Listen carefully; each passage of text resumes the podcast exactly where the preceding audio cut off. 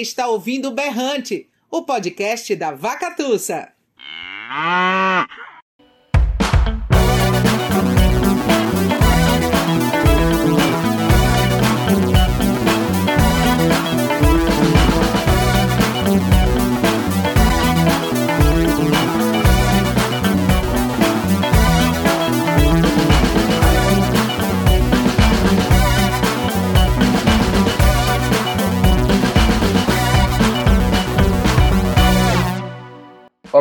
eu sou Tiago Correia e este é o podcast Berrante.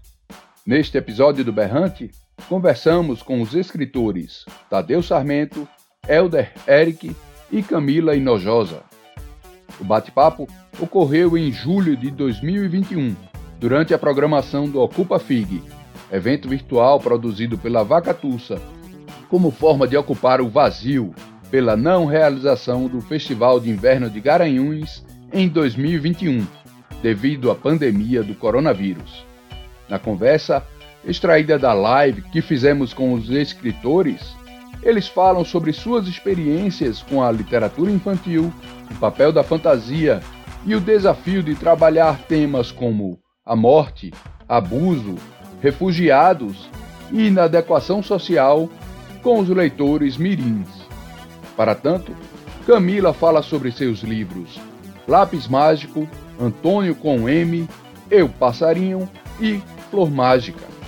Elder fala sobre seu livro O Menino Mais Estranho do Mundo. E Tadeu Sarmento comenta sobre os livros O Gato da Árvore dos Desejos e O Cometa é um Sol que Não Deu Certo.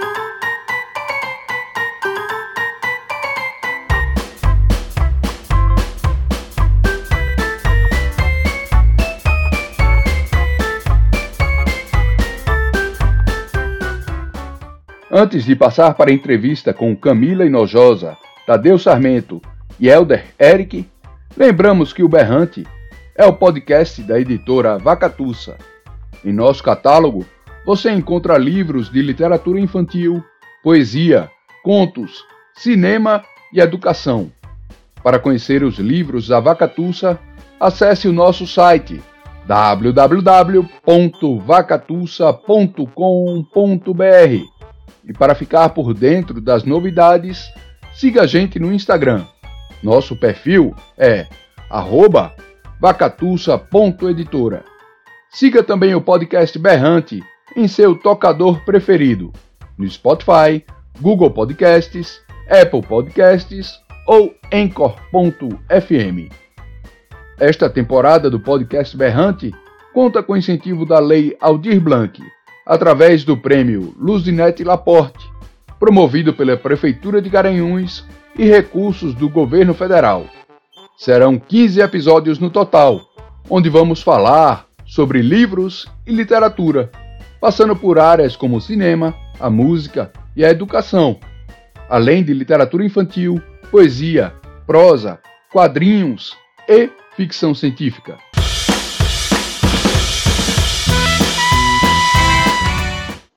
Hoje aqui a gente vai conversar sobre literatura infantil, os problemas é, do mundo a, na literatura infantil.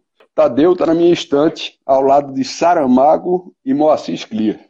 É, ele nasceu em Recife em 1977 e atualmente vive em Belo Horizonte, Minas Gerais. Em março, publicou seu segundo livro infantil, O Gato da Árvore dos Desejos, e sua estreia na literatura infantil foi através do prêmio Barco a Vapor, que ele venceu com o livro O Cometa é um Sol que Não Deu Certo. Elder Eric, você está na minha estante ao lado de Hemingway e Nick Hornby. Tá bom, você... tá bom. Tá bom. é, Elder é daqui de Garanhuns, nasceu em, em 79, trabalha como professor de literatura e foi um dos fundadores do selo O Carbureto. Ele é poeta, tem cinco livros de poesia publicados e O Menino Mais Estranho do Mundo, que foi sua estreia nesse universo do, do livro infantil. E com esse livro ele conquistou o Prêmio CEP Nacional de Literatura na categoria Infanto Juvenil. E Camila Inojosa você, eu não vou poder fazer essa brincadeira da minha estante, porque seus livros estão na estante das minhas filhas, que é uma bagunça. Não tem uma ordem. Mas eu conferi, você estaria ao lado, eu acho, do Henry James ali, tá bom? Então tá bom. É, ao lado do, da volta do parafuso. Camila é natural de Salvador e mora no Recife. Em 2020 publicou a Flor Mágica, que na verdade é um livro duplo que também que reúne as histórias Eu Passarinho e a Flor Mágica. A estreia na literatura infantil foi em 2015 com a publicação do Antônio com M, que saiu pela Bagaço, e ela tem uma história bem delicada que a gente vai conversar aqui, que é o Lápis Mágico, e saiu pela IMEF em 2018. Ela tem também o, o livro Interrogação, que saiu pela Bagaço em 2019, e agora ela está com um projeto no Catarse para um novo livrinho, que depois ela vai comentar aqui, é, que se chama Maria Não Quer Ser Princesa.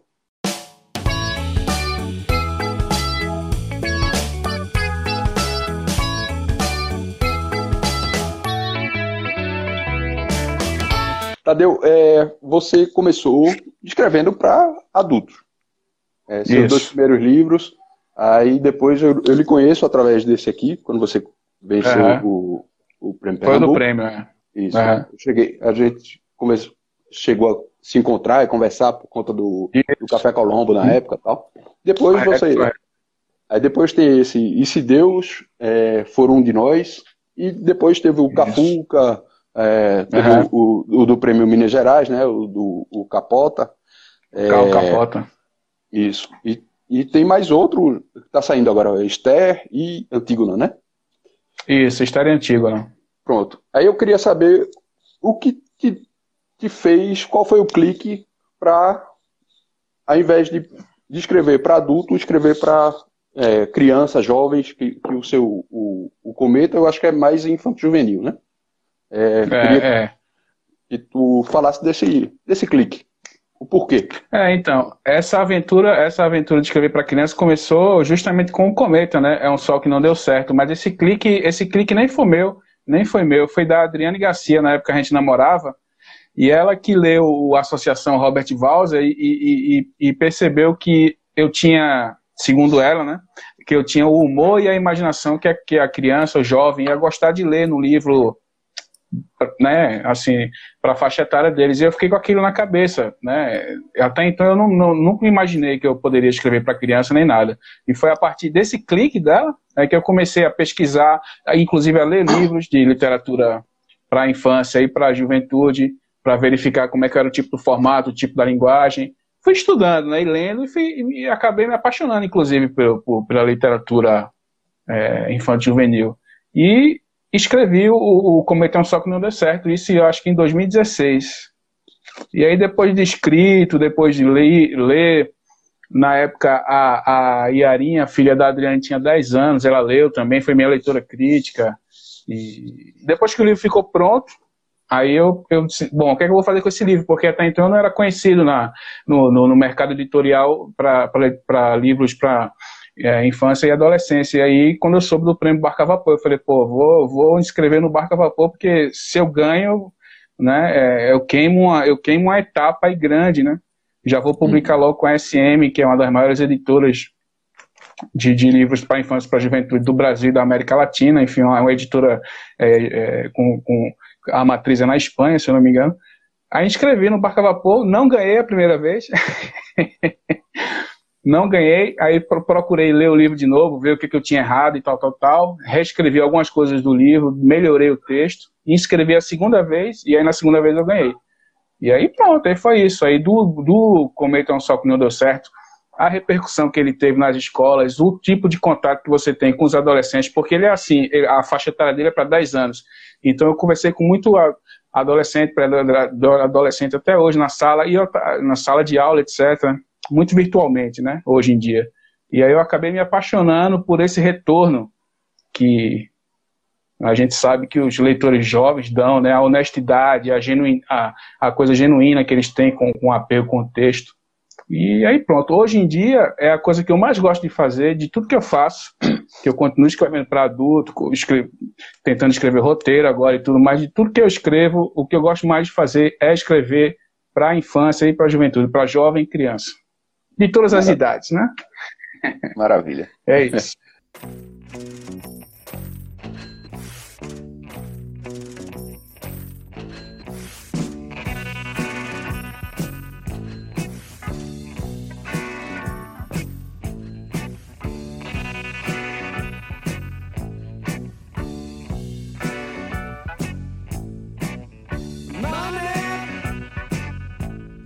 Helder, é, tu tem uma trajetória parecida com a, com a de, de, Tadeu, que você tem, antes do, do Menino Mais Estranho do Mundo, você tem cinco livros de poemas.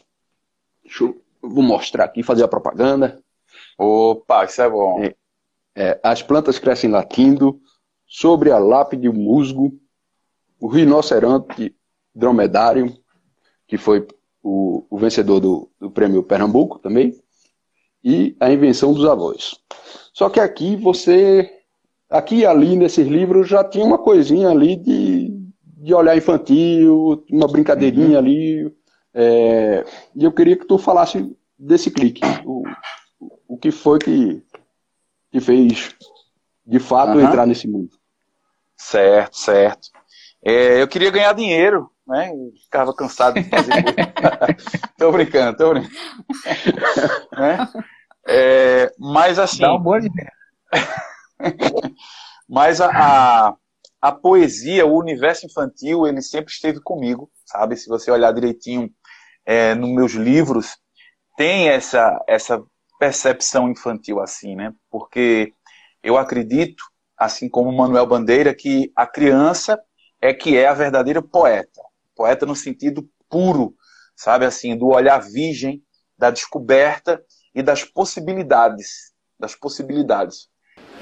O deslocamento temporal ocorreu exatamente a 1h20 da manhã em 0 segundos! Ai, meu Deus do céu! E, e aí, nesses livros de poesia, acredito, você pode encontrar esse, esse olhar infantil, claro, com a engenhosidade do adulto, mas eu estou sempre fazendo essa volta, sempre fazendo esse, esse retorno, né? Inclusive, se existisse uma, uma máquina do tempo, quer dizer, isso antes dos meus filhos, depois de, de que me tornei pai, isso não, não quero mais isso. Mas antes de ser pai, se existisse uma máquina do tempo ou um carro daquele de volta para o futuro, mas para o passado, eu, eu queria ir para o passado. Eu queria revisitar a minha infância, não sendo o Helder, mas sendo uma espécie de espectador para entender quem é o Helder, que ainda hoje eu não entendo, sabe assim tanto para reviver quanto também para assistir o Helder, como se fosse um espectador mesmo. É claro que depois que os filhos nascem, aí eu, eu não quero mais voltar para a infância, eu quero ir para o futuro, que eu quero ver o futuro dos meus filhos. E o meu futuro também, né? Quem sabe não tem uma surpresa boa. É, então, eu, é, o livro mais, do Menino Mais Estranho do Mundo, ele traz já é, algumas sacadas que, que já existem nos livros, né? Uma coisinha ou outra, e eu intensifico.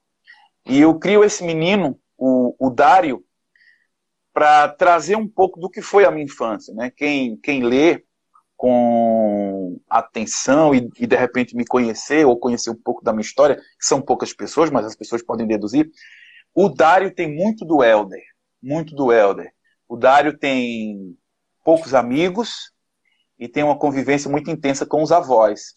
E é isso que acontece nesse livro, né? É, é um garoto que, não tendo amigos, ele acabou ficando com, com um sapo, com uma aranha como amigos, né?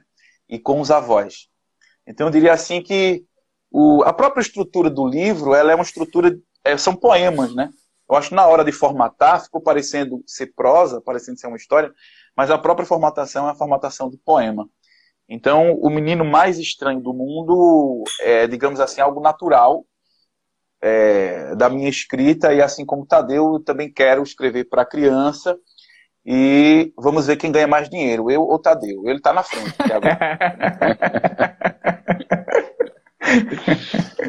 é. Camila, É, a mesma pergunta, é, mas talvez seu caminho seja um pouco diferente dos meninos, seja o contrário. É, pelo menos em relação aos livros publicados que você começou pelo, pelo, pelo infantil. Eu sei que você tem produção é, para adulto também, participou da, da coletânea Abrigo, da, que a gente publicou ano passado. Queria que tu falasse um pouco, se você começou de fato pela literatura infantil, na escrita mesmo, antes de, de publicar. Não. Na e, escrita. E por quê? É. Primeiro, é. eu acho bem importante a gente estar tá, tá nesse bate-papo aqui, justamente pelo caminho oposto de Tadeu e de Helder. Porque gente, eu acho que eu que começo que só publiquei infantil, ainda enfrento muita resistência no meio mesmo do mercado da literatura, em feira, etc. Porque a literatura infantil é vista por algumas pessoas ainda como uma subliteratura. Então, eu acho que eu, eu vivo para combater essas falas e acho importante a gente estar tá aqui com esse espaço, né? Eu falo que todo grande escritor escreve para criança. Então, assim, isso você pode pegar aí os grandes escritores, eles escreveram para criança, porque a literatura ela é una. Então, assim, os livros adultos é que são restritos aos adultos, mas a literatura infantil é para todo mundo, ela é literatura e ponto. Todo, toda pessoa que abrir um livro infantil, ele estando bem escrito, não deve estar falando de livro brinquedo, né? Porque infelizmente o livro brinquedo dominou o mercado, então a literatura infantil é vista como uma brincadeira, mas que não é, né? Então assim, tem pessoas sérias fazendo literatura e essa literatura pode ser lida por crianças. Então, eu comecei, as minhas primeiras escritas eram para o público adulto, é, né? eram, é, eram livros restritos, inclusive o meu primeiro livro transformado para infantil foi a interrogação, a menina que engole a interrogação, que eu comecei escrevendo ele para adulto. Então era uma pessoa que tinha tanto dilema, uma moça, e daí no final ela se matava. E eu tinha muita dificuldade com a literatura para os adultos, porque todo, todo mundo morria, todo mundo se matava, porque era tão tenso. E eu consegui ficar leve quando eu fui para criança. Então, assim, a literatura, ela vem, literatura infantil, né, vem para me salvar toda essa angústia, de toda essa coisa muito forte, de toda essa morte e sofrimento que existem nos meus textos adultos, né? Então, tem um poeta que eu gosto muito que está aqui com que é Helder, que fala que viver é sabotar a realidade. E a gente sabota ela através da literatura. E para a criança, a gente pode fazer isso de uma forma melhor, mais leve, mais branda. Então, que ela alcance e esteja aí vista. É, eu, eu juntei vocês aqui é, porque, você, de certa forma, é, tem, tem algum ponto de contato aí na, nas obras de vocês. Porque seus livros tratam de temas difíceis, não, não, é, não necessariamente comuns, na, no, como a gente pensa na literatura infantil, uma coisa leve para criança, sabe? É, e aí eu queria abordar esse, esse tema com vocês. Helder, por que a escolha de Dário, do personagem Dário? Um menino vesgo, traquina, solitário, com problemas de concentração, dislexia e problemas na escola. Onde e por que você enxergou beleza na estranheza do menino Dário? Boa, boa pergunta. Não sei nem se você responder, mas mas foi boa a pergunta. a, a, a, estranheza de Dário. É, como eu estava dizendo antes, o, o Dário tem muito do Elder. Né? E, e eu me sentia uma criança estranha. Sabe assim, eu achava que, ainda hoje eu acho, é, que todas as pessoas na minha idade ou próximas da minha idade são pessoas mais, mais esclarecidas, são pessoas mais bem resolvidas. E eu não estou falando é, na questão econômica, eu estou falando assim no psicossocial, cultural e, e, percepção de mundo e malandragem, tá entendendo? Então eu, eu sempre me achei para trás, né? E, e, sempre estranho com relação aos outros, porque eu, eu não me encontrava, né? Tinha a galera do futebol, aí não, não dá certo no futebol. Aí tinha a galera do pagode, ah, vou lá me juntar, não dá certo com o pagode, tá entendendo? Então assim, não, não, acabou não dando certo em nada, tá entendendo? E aí eu vou e acabo colocando esse não dá certo em nada nos papéis, como geralmente acontece, dor de cotovelo, da, tristeza e tal. E aí eu fui percebendo que, que levava jeito, que levava jeito. E se insistisse muito, poderia dar certo. Mas é, empaquei na dislexia, né? Na dislexia. E a dislexia é uma coisa interessante que, que eu a tenho, ela me prejudica, mas eu gosto dela e a quero ter para sempre, sabe assim? É uma espécie de maldição que eu abracei e, e, e, quero. Não quero que os meus filhos tenham, porque eu sei que isso acaba é, criando uma série de barreiras, mas tem como você é, ir superando aos poucos, tá entendendo? Então, assim, eu, eu me achava esse estranho no ninho. E aí eu crio uma espécie, ou um total alter ego, que é o Dário, para mostrar um pouco do que foi o Helder, esse, esse menino estranho, esse menino sem amigos, esse menino que perdeu os pais, que foi criado pelos avós, e enfim. E, e eu fiz questão de colocar isso, essa estranheza, que na verdade agora, mais lucidamente, não era estranheza. Já era a poesia, mas já, já era o, a poesia se manifestando, tá entendendo? Então, quando eu digo que o, que o Dário é estranho, na verdade, o Dário é poeta. Mas ser poeta nesse mundo, e sobretudo neste país, neste país de terra plana, é que é estranho, né? Mas na verdade essa estranheza é a total poesia.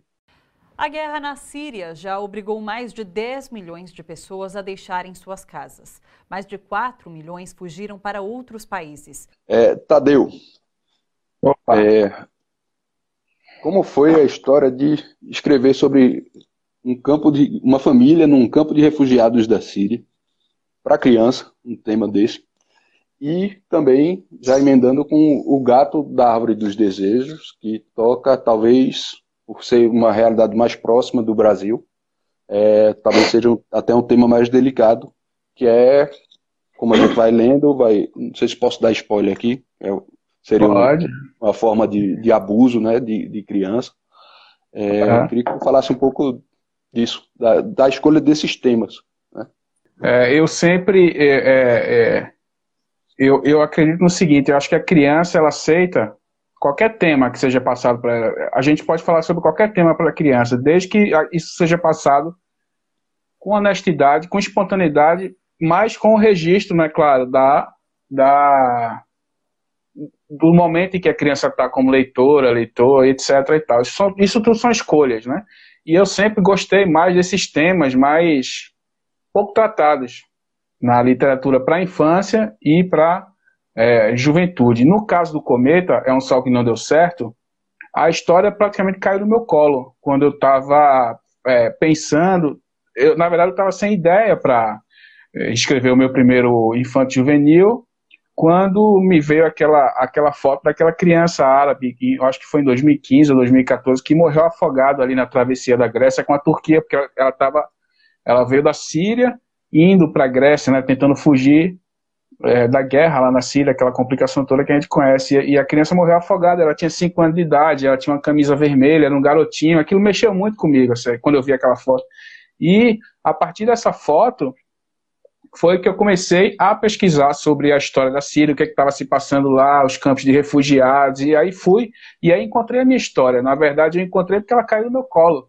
Né? Foi um acaso, assim, é, foi um acaso, né? Aquilo ter caído no meu colo. E eu tá também, porque o acaso também tem isso, né? Você está preparado para receber aqui, você está preparado para escutar.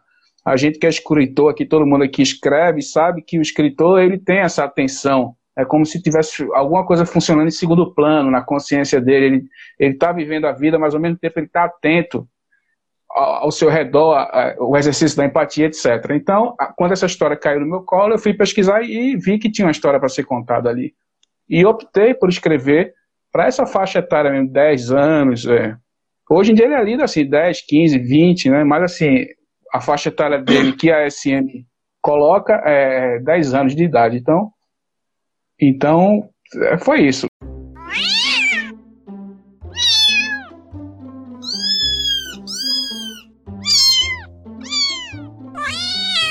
No caso do gato da árvore de desejos, já foi uma coisa um, um pouco mais enviesada, mas que também foi um acaso. Eu estava lendo o jornal e aí eu li uma notícia de um gato. Isso foi uma notícia verídica, saiu no jornal, não lembro que cidade que era do Brasil, mas um gato que morava na árvore, num bairro, uma cidade aqui do Brasil, que eu não lembro o nome, infelizmente. O gato realmente ele sofreu uma, ele sofreu uma fuga dos cachorros, os cachorros queriam pegar ele, ele subiu na árvore, ele nunca mais desceu. E os moleques do bairro, a criançada do bairro, dava ração, dava água para ele. Acabou que ele virou um, um bicho de estimação da, do, de todas as crianças da rua ali. E aí eu li aquela história no jornal, mais uma vez aquela coisa do escritor, né? Clique, o clique. é, eu falei, tem uma história aí para ser contada. Só que eu, aquilo ali eu ficava o tempo todo pensando, mas essa, essa história tá, tá pela metade, né? Tá precisando de mais um personagem para dar o movimento para a história. E aí foi que eu tive a ideia de o gato subir nessa árvore por causa desse trauma, do, do, que os cachorros correm atrás dele, e ele e o gato tem uma companheira, que é uma garotinha que também sobe nessa árvore, mas por conta de outro trauma, ela está fugindo de outra coisa, como você bem falou aí, o, o, uma situação de assédio que está acontecendo na casa dela. E a maneira como se desenrola, a maneira como o gato vai ajudar ela, vencendo o próprio trauma dele para ajudar a, a, garotinha que faz companhia para ele ali na árvore, com a ajuda dos pássaros. Então tem toda uma coisa idílica, né? E como você falou, é também uma, uma, um assunto polêmico, um assunto difícil de tratar com criança, mas que eu tratei assim da melhor. Você ter uma ideia, você lê o livro, né? Você, não é nem citado, a coisa está toda subentendida o tempo inteiro é aquela ameaça do assédio que fica pairando ali no texto. E aquilo não é dito, o leitor percebe que tem alguma coisa errada e tal, e aí ele vai construindo a, a, a, a sua relação, a reação em, em, relação à leitura. Mas é isso, é um assunto espinhoso. Infelizmente, como você falou, está mais próximo da gente até do que a questão da Síria, porque basta você abrir o jornal que você vê notícia de, de crianças sendo né, abusadas de toda forma geralmente por homens, a maioria, né? geralmente não, a maioria homens, brancos, enfim, o próprio pai, padrasto. É uma situação assim que tem que ser tem que ser, tem que estar tá na tem que estar tá na literatura para criança, para infância, para juventude, porque isso tem que ser discutido na escola. As uhum. crianças, os professores têm que discutir isso na escola, porque a criança bem informada é uma criança que vai saber que aquilo que está acontecendo com ela não é certo, que, que aquilo é um comportamento inadequado, que ela precisa procurar ajuda. Então, esse livro eu escrevi com essa intenção também além de ser lido, mas de suscitar uma discussão nas escolas sobre o, o assunto. Porque na época que eu estava escrevendo ele, eu posso estar enganado, porque eu não, não li tudo, eu pesquisei pouco, na verdade, mas eu acho que tem o meu livro e tem mais de um, um livro de mais um autor, que inclusive eu acho que é da Abacate também, que trata desse assunto. Ou seja, é um assunto pouco explorado. Uhum. Eu acho que deve ser explorado mais. É isso. Muito bom o seu livro, cara. Eu, eu peguei e eu fiquei grudado nele até terminar, porque.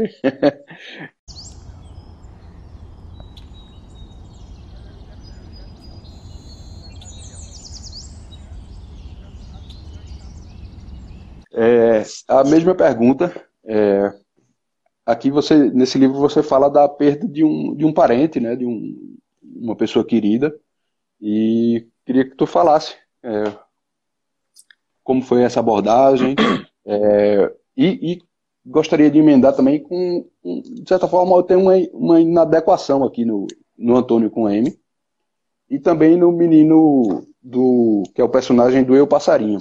Tem um processo de inadequação, de, de dificuldade de entendimento da família em relação à criança. Né? É, e queria que tu falasse um pouco desse, desse tema, né? De, abordagem desse tema. Eu acho que Tadeu, é, Tadeu agora antes já falou bem, né? Que não tem nada que a gente não possa falar para as crianças. A questão é só a forma de falar. E eu queria fazer livros que saíssem um pouco é, dos assuntos comuns, né? A gente tá falando de abuso, eu li um livro, é, Lígia Bojunga, que é uma das minhas escritoras preferidas, e ela tem um sofá estampado, né, que trata de alguma forma também de uma pessoa que que sofre abuso. Ela traz em outro livro dela a questão muito é, de ser mulher, do porquê, de dificuldade. E eu, e eu, Camila, tenho muita dificuldade com morte, assim, né?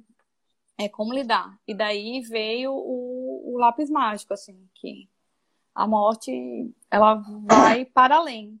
Ela não, assim, a vida não acaba aí, independente das suas crenças, né? No livro, o avô da criança vira desenho então é uma forma de você conversar, né? Você, ele, ele tá ali, ele foi desenhado, ele não virou estrela, ele virou desenho. A menina sabe que ele virou desenho e que pode acessar ele através da memória dela.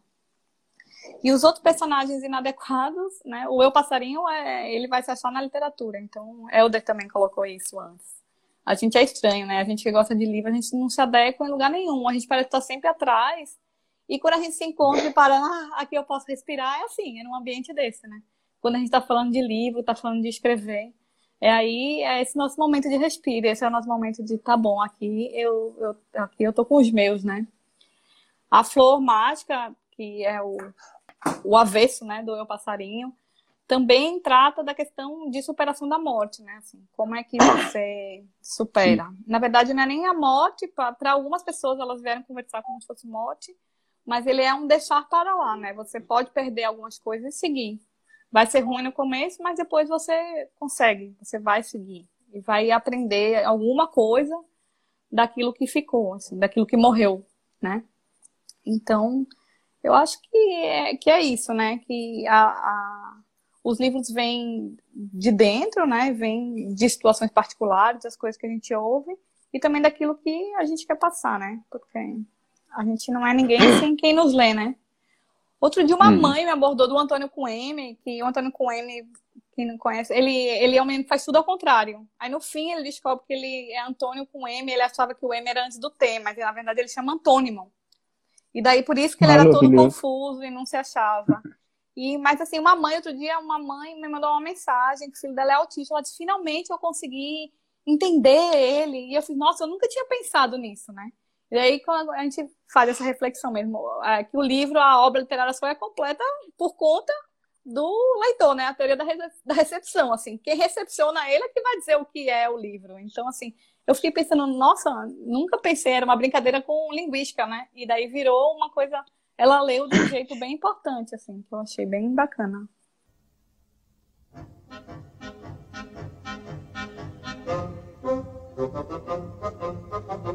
É,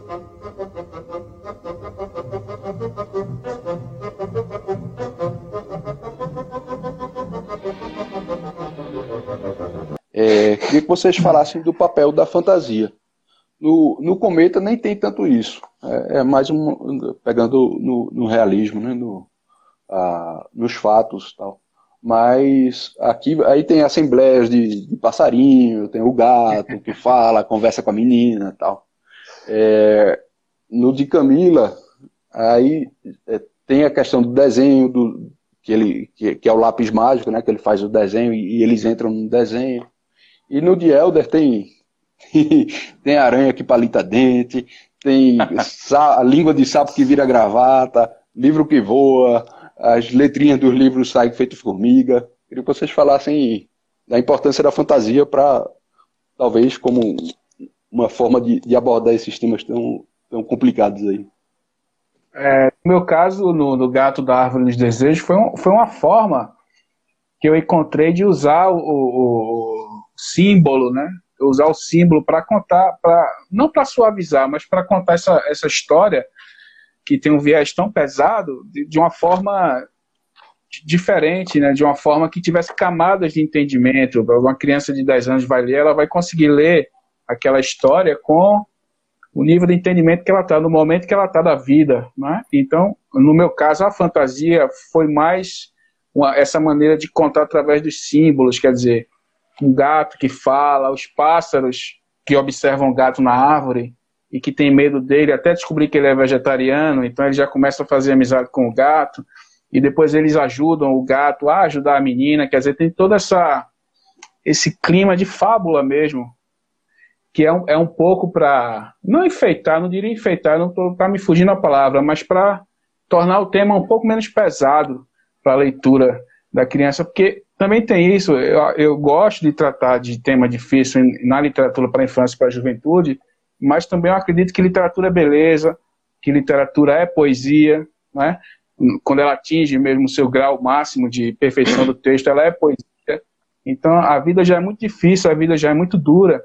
A gente não precisa passar essa dureza também assim, é, de uma forma patente no, no, texto, não. Você pode falar desses assuntos espinhosos de uma maneira bonita, de uma maneira que a criança vai se encantar também, vai imaginar vai ter empatia pelos personagens. Então eu usei a fantasia mais nesse sentido. Como você bem falou, o Cometa tem um, tem um pouco menos. É um texto um pouco mais menos elementos é, fantasiosos, mas ao mesmo tempo é um texto muito lírico, porque o, o personagem, o Emmanuel, ele é muito lírico, ele enxerga a, o mundo pelo viés da compaixão, pelo viés da, do otimismo. Ele é um pouco como o Helder. Né? O Helder é assim, o Helder é um cara alegre, é um cara otimista, é um cara. Eu nunca vi o Helder sem estar entusiasmado, sem estar. Então, o Emmanuel tem um pouco de pureza, um pouco desse entusiasmo com a vida que o Helder tem. E é isso. Os livros infantis, na minha percepção, eles são os livros mais criativos. A sacada, sabe assim, e a concisão, para você ser criativo e ser conciso. É, eu gosto de dizer também que o livro infantil é a primeira galeria de arte que a criança tem contato. Sabe assim, é a primeira é o primeiro momento explícito da arte, sem ser vendo, assistindo, sabe? Mas assim, lendo, tocando, tendo a percepção das cores e o texto que se alinha com, com a ilustração. Então, assim, é, é uma experiência artística fantástica. E você pega essas, essas sacadas, né? Por exemplo, é, apesar de ser tirado de uma história real, mas o Tadeu deu a ficção do gato que mora na árvore. Tá entendendo? Hum. E, de novo, voltar àquela história que se tivesse a máquina que voltasse no tempo, que eu agora fiquei, fiquei encantado e fiquei com inveja da, da, da, da Camila, porque ela falou aí que o, o avô virou desenho. Que sacada, que coisa incrível, tá é. entendendo? Que coisa delicada, que coisa poética. Então você percebe assim que é a criatividade, tá entendendo? Eu não estou querendo desprezar aqui a literatura, literatura adulta, não, até porque também escrevo, nós é. escrevemos e tal. Mas, mas é assim, é, um grande livro para adulto não é um grande livro para uma criança. Mas um grande livro para uma criança é um grande livro para um adulto, para os ETs, para, para qualquer criatura, tá entendendo? Então, assim, eu acho que, que essa criatividade, ela tem essa liberdade e é explorada por esses escritores é, da literatura para a infância, né? Para a infância. E, e, eu queria ler um trechinho aqui. Pode, eu posso ler? Você falou da, da questão da dessa Vai. imagem, dessa fantasia. Porque o, o Dário, meus queridos e minhas queridas, o Dário, ele se preocupa com as coisas do mundo. Então Dário diz assim, ó. Dário pensou das letras sentirem fome, que era a vida inteira trancada em livros, pobrezinhas. Dário buscou farelo de pão e espalhou sobre a mesa de estudos. Daí a pouco, as letras saíram de um livro, uma atrás da outra. Quem visse diria que são formigas saindo do formigueiro. O avô de Dário possuía uma biblioteca fedente a sovacos e fungos. Dário abriu a janela para arejar. Daí a pouco, um livro tremelicou, debateu, zuniu. Dário abriu as páginas e as letras saíram voando, mosquitando. O livro pegou de inveja e bateu as asas, passarando. Daí a pouco, as letras todas e os livros todos imitaram aquilo tudo, e a biblioteca foi pelos ares. Viva Dário! Viva as crianças! Viva Dário!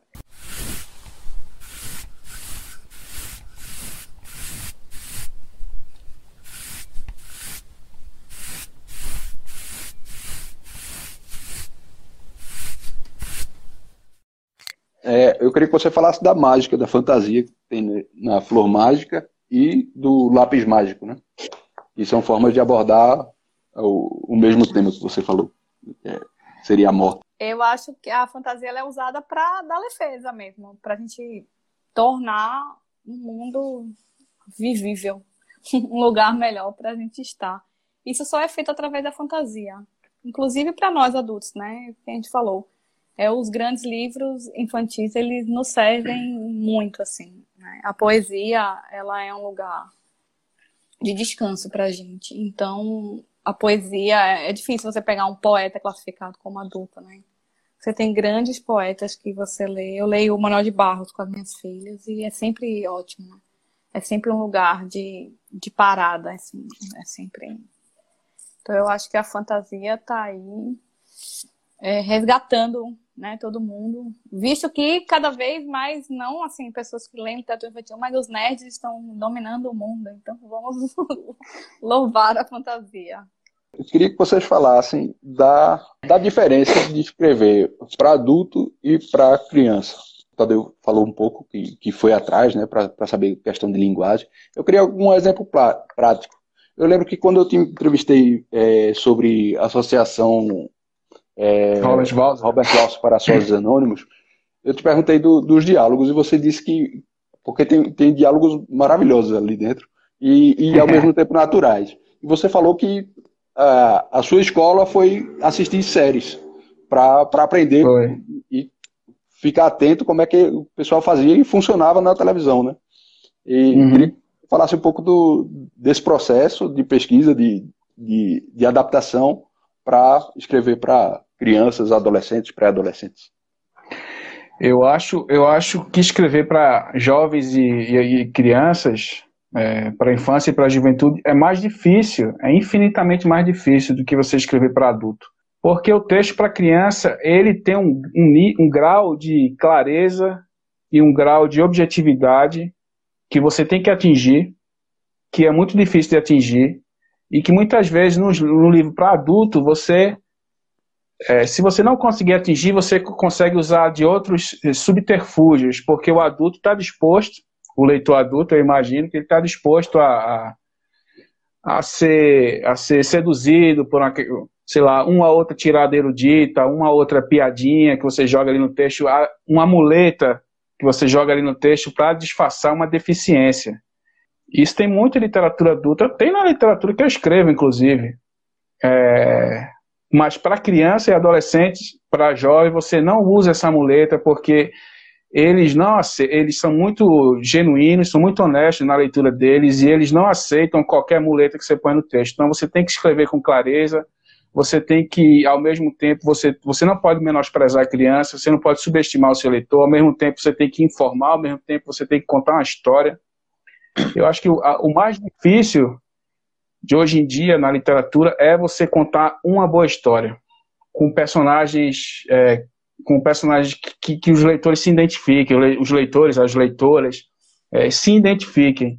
E isso você faz, se você não fizer isso escrevendo para jovem e para criança, você não conquista esse leitor, essa leitora, você não conquista, você tem que atingir essa ideia. Então eu acho muito mais difícil, porque a criança ela não aceita é, a criança e o jovem ela não aceita essas muletas de, de teóricas que, você, que às vezes você consegue conquistar um adulto com elas, entendeu? É, ao mesmo tempo, quando você consegue se comunicar com o jovem, com a criança através do texto, é, é, ela mergulha mais na história do que um leitor adulto. Eu, eu tenho essa impressão, pelo menos. Ela, ela mergulha mais desarmada, ela realmente ela ela compra a ideia do livro, ela se envolve, ela gosta dos personagens. Eu vejo isso conversando com os leitores do Cometa, nas escolas, etc. Eu vejo como eles têm empatia, como eles gostam mais da Mal, ou por que, eles gostam mais do Emanuel, etc. Sim. Eles têm os personagens preferidos, ele tem, seu, ele tem seus três preferidos. Muitos me perguntam se eu vou fazer uma continuação no Cometa, se, que eles querem uma continuação para saber se eles vão se reencontrar depois que saírem do campo de refugiado. Quer dizer, é esse nível de comprometimento que a criança tem é o nível de comprometimento, comprometimento anterior que o escritor tem que ter com a clareza, com a objetividade, com, com a honestidade do seu texto. Eu acho isso muito mais difícil. Eu acho, por isso que eu acho mais difícil escrever para criança do que para adulto. Não é todo mundo que consegue. A gente aqui consegue, mas não é todo mundo. Vai, Helder. Rapaz, é, eu acho o seguinte, eu acho que, olha, eu não estou esculhambando os adultos, nada disso, até porque eu também sou um, né? Mas eu acho assim, eu acho que o é. adulto, ele aguenta muita besteira. Ele aguenta muita besteira. E o Tadeu falou, a criança não. A criança, ela é sincera. Eu vejo muitos escritores, assim como o Tadeu falou, né, eles usam de muletas, de subterfúgios, eles usam de umas piruetas que não acrescentam e não trazem originalidade. Não trazem originalidade. Tá entendendo? Aliás, depois de, Guimarães, o que é, que é original? Né? Fica, fica essa complicação toda. Mas assim, você percebe que você lê e é uma chatice, rapaz. Aí você insiste naquilo dizendo assim, não, mas deve ser bom, deve ser bom. E é uma chatice, uma total chatice, tá entendendo? Só que aí você vai até o fim, vai até o fim, aí você fica com aquele sentimento assim: eu não estou gostando, não está bom, eu poderia estar fazendo uma coisa melhor. No entanto, eu continuo nesta leitura. E aí a gente vai para a franqueza da criança que não gostei. Pronto. E deixa para lá. Tá entendendo? E, e, nós que escrevemos para criança, a gente tem um, uma grande vantagem, né? Porque um bom livro para criança, ele é um livro que será lido, relido, trilido e infinitamente lido. Tá entendendo? É, com os pais, enfim, com a família, sozinho, né? E, e, o poeta também tem essa coisa, né? De repente uma poesia ela é lida, lida, lida, lida, relida. Então a gente que acaba escrevendo para criança acaba tendo essa, essa grande vantagem. Agora, é muito difícil escrever para criança, sobretudo achar a linguagem, achar o tom. É, eu me vi o primeiro esboço que eu escrevi como eu estava gostando. Foi um prazer escrever aquilo ali. A história de um jabuti. Não vou dizer mais coisa aqui, porque podem roubar a minha história, né? A história de um jabuti estava sem pai, estava sem mãe. Que coisa linda. 60 páginas no computador, formato A4. Um dia eu acordei e comecei a ler. Isso aqui não é para criança. A linguagem não era para criança. Porque o Tadeu acho que falou isso também. É, você tem que perceber que a criança ela está numa, numa fase, numa, numa etapa. Né? Não é que a criança seja boba, é que ela ainda não tem a maturidade, não tem experiência de vida. Então tem um tipo de linguagem que está aqui e passou. Só que tem um problema. Depois que eu percebi que aquela linguagem não era para criança, aí tolamente eu fui escrever de um jeito bonitinho, fofinho, lindinho e ficou muito bobinho. E a criança não é boba. A criança é muito esperta. Então, você saber o equilíbrio entre estar tá muito acima, estar tá muito abaixo e você acertei, é dificílimo. É dificílimo, tá entendendo? Então, assim, eu acho que a grande dificuldade é você, é, de repente, acertar. Né? E quando você acerta, você acerta com medo. Aliás, você, acredito eu, nem sabe que acertou. Porque você fica assim, eu, eu me pego dizendo assim, esse livro é para que idade? E eu sei lá para que idade é. Tá entendendo? Aí você fica tentando é, enquadrar. Não, não, aí depois você esquece. Não, não, não vamos enquadrar. É um livro, procuro que ele seja bem feito, bem escrito e bola para frente e vamos. Mas que a criança não é boba, ela não é. Ela é muito sincera. Bobos somos nós os adultos. Essa que é a verdade. Helder, sabe como é que eu faço o meu teste aqui? Quando, quando, ou quando eu escrevo, ou quando eu recebo algum original assim e quero ver se funciona, eu leio para minhas filhas. Aí Boa. a resposta tá ali. Pronto. E, aí eu vou ou não vou? É ali. Tá ótimo. É assim mesmo. Camilinha, fala aí. Eu também tenho minhas leitoras betas em casa, né? E hoje em dia tenho, assim, filhos de amigos que eu já estou mandando os originais. E elas mandam, viu? Reclamando de palavra difícil, de frase que não está inteligível. Outro dia eu mandei um, um livro que já está ilustrado e uma criança reclamou. Por que, que aparece um cachorro na ilustração e não tem um desenho? Eu, Meu Deus, eu, eu fiz uma frase para colocar criança, o cachorro que estava na ilustração, porque a ilustradora não prestou atenção nisso, e, e para ela aparecer no livro.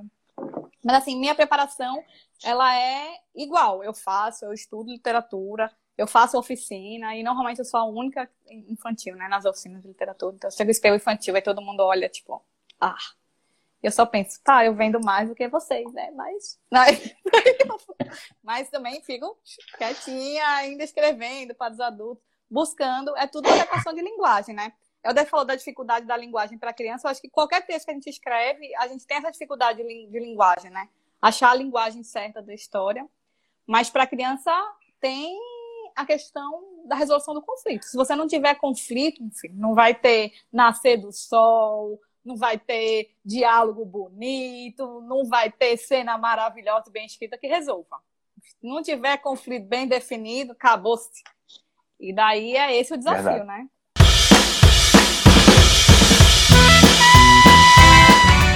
Bom, chegamos ao fim da nossa entrevista com a escritora Camila Inojosa, Tadeu Sarmento e Elder Eric. E com isso, terminamos mais um episódio do podcast Berrante. O programa é produzido pela Vacatussa e tem a apresentação minha, Tiago Correia Ramos. Neste episódio, para pontuar alguns momentos da entrevista, utilizamos efeitos de som do YouTube, músicas do Mundo Bita, Pink Floyd, trilha sonora do filme Fantasia, áudios do filme De Volta para o Futuro e rede TVT. As vinhetas de abertura, BG, transição de quadros e encerramento do berrante são de músicas do Chambaril, um oferecimento da é do Gato. A locução de abertura é de Júlia Carvalho. O podcast Berrante é um projeto com incentivo da Lei Aldir Blanc, através do edital de difusão artística e cultural de Garanhuns, dentro do prêmio Luzinete Laporte, promovido pela Secretaria de Cultura, Prefeitura Municipal de Garanhuns e Governo Federal. E aí, curtiu o Berrante? Então se inscreva no Google Podcasts Apple Podcasts, Anchor.fm ou siga o perfil do Berrante no Spotify. Através deles, você pode ouvir este episódio novamente, saber quando forem publicados os novos e ouvir e ouvir todos os episódios já lançados até então. Também vale a pena seguir a Vacatussa no Instagram, vacatussa.editora, para acompanhar as novidades, promoções, lançamentos e projetos da Vacatussa. Para dúvidas, críticas, elogios ou sugestões, mande mensagens de áudio ou texto para gente em nossas redes sociais. Obrigado e até o próximo episódio.